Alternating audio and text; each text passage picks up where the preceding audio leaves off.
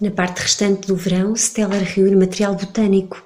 Enche cartuchos com sementes secas, descreve, classifica, desenha, sentado na sua tenda preta de viagem, feliz da vida pela primeira vez.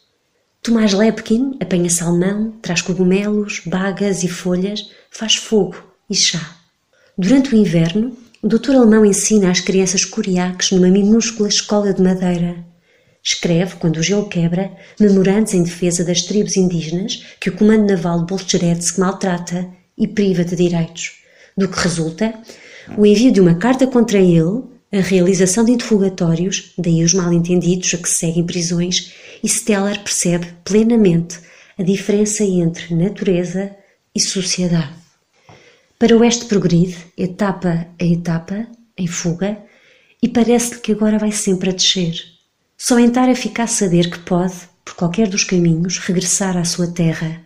Stellar alquila três cavalos, dirige-se a Tobolsk e aí, ele que nunca bebeu, bebe três dias inteiros. A seguir vem a febre. Ele trepa para o seu trenó, manda o Tártaro seguir para sul as 170 milhas até Tchiumin. É infirmitas.